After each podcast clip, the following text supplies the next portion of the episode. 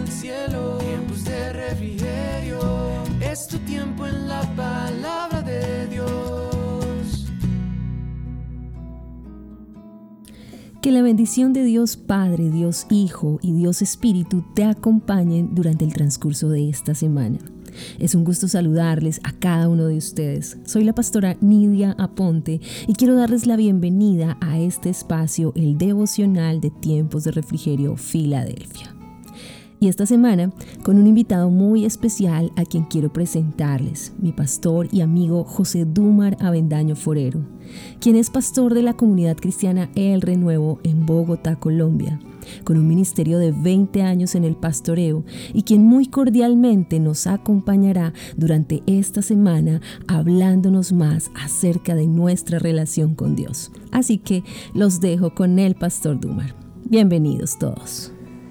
Gracias, Pastora Nidia, por permitirme compartir con ustedes esta semana en este programa Tiempos de Refrigerio.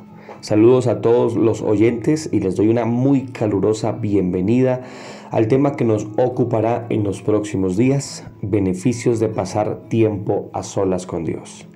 Señor, te damos tantas gracias por permitirnos participar de este devocional cotidiano.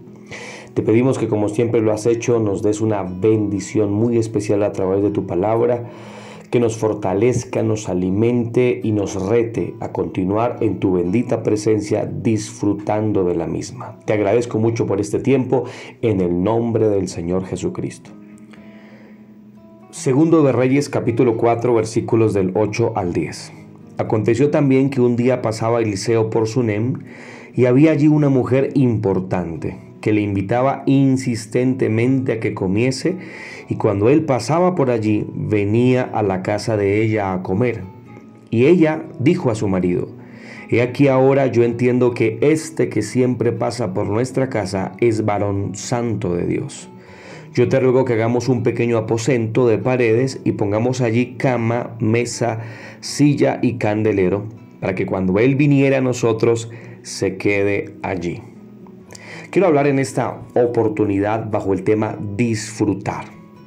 Y inicialmente quiero decir que la vida cristiana es una vida eminentemente de relación, no de religión.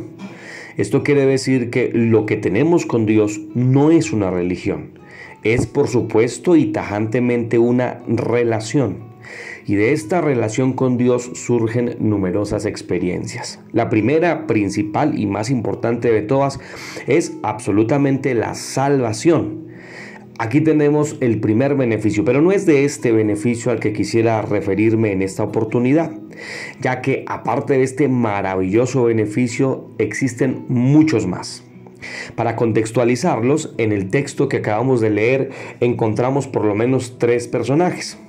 El primero de, ellas, de ellos, por supuesto, es un profeta que pasaba enfrente de la casa de una mujer y pasaba comúnmente por allí. El profeta del que hablamos es el profeta Eliseo. Y este profeta tiene particularidades bien interesantes. La primera de ellas es que este profeta era el profeta de la doble unción, ya que fue el sucesor del profeta Elías. Algunos cuentan hasta 20 milagros en el ministerio del profeta Eliseo. Tanto fue así que Eliseo hizo un milagro incluso después de muerto, ya que sus huesos revivieron un soldado que tiraron encima de su tumba. El nombre Eliseo quiere decir Dios es salvación. Y definitivamente tuvo que vivir este hombre en una época de enfrentamiento entre dos fuertes religiones. Una que pululaba por aquellos días era la religión del Baalismo. Y por supuesto, esta enfrentaba la religión judía, la religión del Yavismo o la religión de Jehová. Eliseo era representante de la religión de Jehová. O, en otras palabras, era representante de la misma presencia de Dios.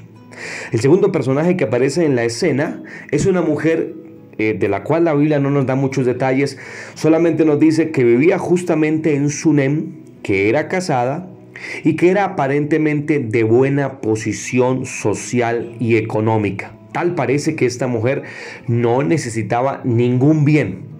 Más bien era una mujer que cada vez que pasaba Eliseo frente a su casa se sentía interesada por este personaje tan particular, el, el, hombre de la doble unción. Y un tercer personaje que aunque no se menciona en los textos que leímos, sí aparece en su contexto, era el rey Josafat. Este rey Josafat era justamente el rey de Judá, sitio en donde quedaba Sunem y en donde vivía y profetizaba el profeta Eliseo. Este hombre Josafat era un hombre temeroso de Dios, pero con muy malas amistades.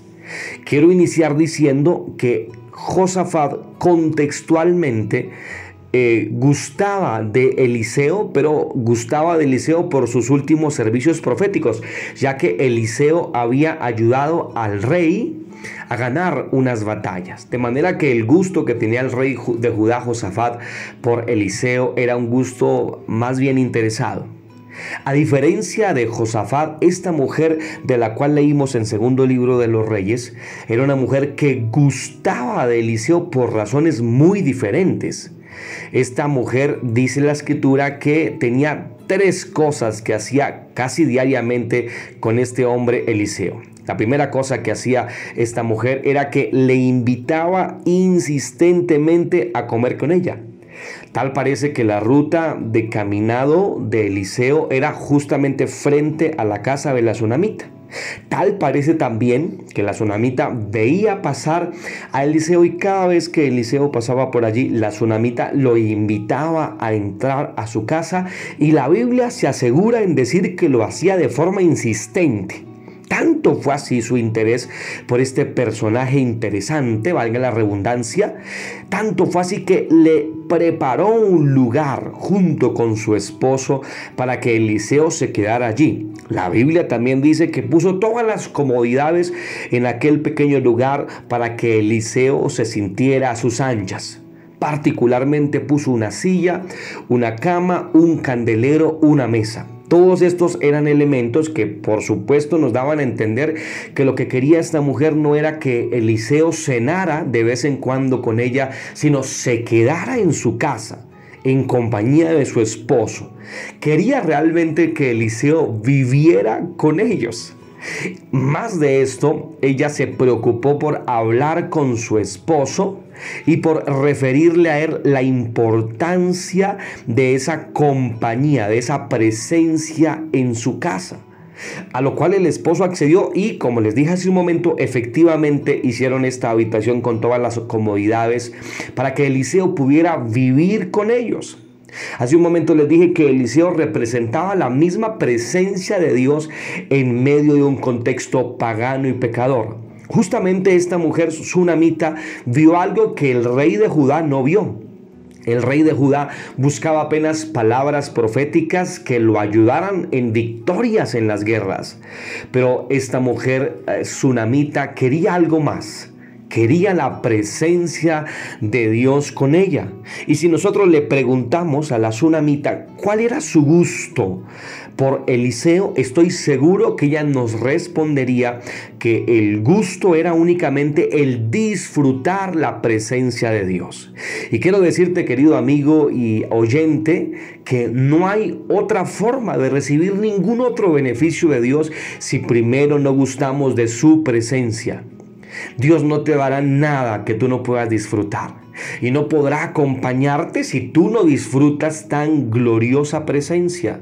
Ojalá pudiéramos hacer como esta mujer tsunamita preparar todo un lugar en nuestra casa, hablar con los habitantes de nuestra casa y arguirles de la importancia y de la necesidad que tenemos de que esa maravillosa presencia del Señor habite en nuestra casa con el puro beneficio inicialmente de gustar de su maravillosa presencia. Yo te invito, querido amigo, a que gustes, a que disfrutes, a que saborees la presencia de Dios, pues este será tu primer beneficio.